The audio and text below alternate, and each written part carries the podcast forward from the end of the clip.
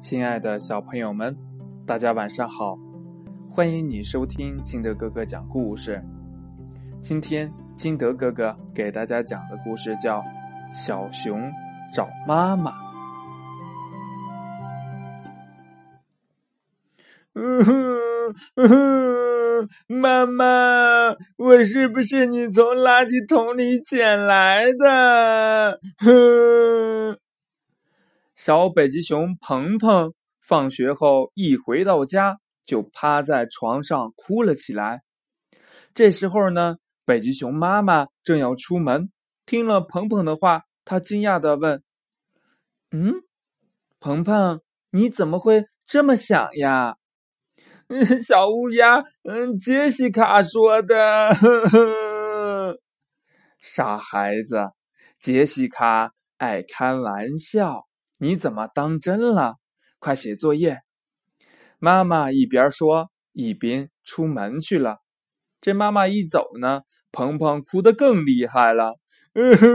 看样子，杰西卡说的没错，妈妈一点儿也不关心我。我真的是从垃圾桶里捡来的。鹏鹏呢，越哭越伤心。最后，他竟然决定离家出走。走之前呢，他给妈妈留了个字条：“亲爱的妈妈，谢谢您把我养大。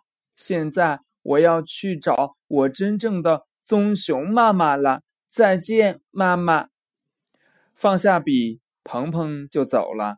他想，棕熊大多数生活在丛林里，所以呢。他决定去丛林里找，来到了茂密的丛林。鹏鹏看见一只小白兔，就问：“你好，小白兔，你知道棕熊住在什么地方吗？”“不知道。”“你找棕熊干什么呢？”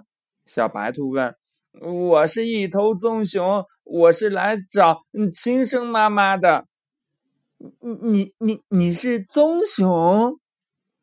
小白兔瞪大眼睛看着鹏鹏说：“你身上的毛都是白色的，我看你应该是一头北极熊呀。”你不用安慰我了，我有证据。昨天我在小棕熊壮壮家照镜子时，发现我的毛已经变成灰色的了，所以我的亲生妈妈一定是棕熊。鹏鹏的伤心事儿。又被勾了起来，他低着头，接着往前走。又过了一会儿，鹏鹏走到了小溪边，他看见一只水獭从水里钻了出来。“你好，水獭，你知道棕熊住在什么地方吗？”“不知道。”“你找棕熊干什么呀？”水獭问。“我是一头棕熊，我是来找亲生妈妈的。”你，你是棕熊？水獭也瞪大眼睛看着鹏鹏说：“你身上的毛儿都是白色的，我看你呀，就是一头北极熊。”你不用安慰我了。昨天我在壮壮家照镜子的时候，发现我的毛已经变灰了，所以我的亲生妈妈一定是棕熊。鹏鹏又低着头，接着往前走。嘿，鹏鹏，干什么去呢？这时候，突然有人喊鹏鹏。鹏鹏抬头一看，竟然是小棕熊壮壮。嗯，壮壮，你怎么在这儿呀？鹏鹏惊奇的问。嗯，这里是我外婆家，我来看看外婆。你怎么跑到这儿了？哦，杰西卡说我是被妈妈从垃圾桶里捡来的。而且我从你家的镜子里看到我的毛已经变灰了，那一定是，嗯，那一定是，一定是，一定是我的棕熊妈妈把我丢到了垃圾桶，嗯，所以呢，我来这儿来找我的亲生妈妈。哈哈哈哈哈哈！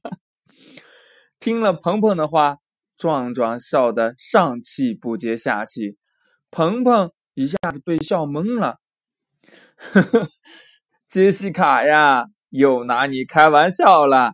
他上回还说我是捡来的呢。再说，谁在我家的镜子上照都会发黑的。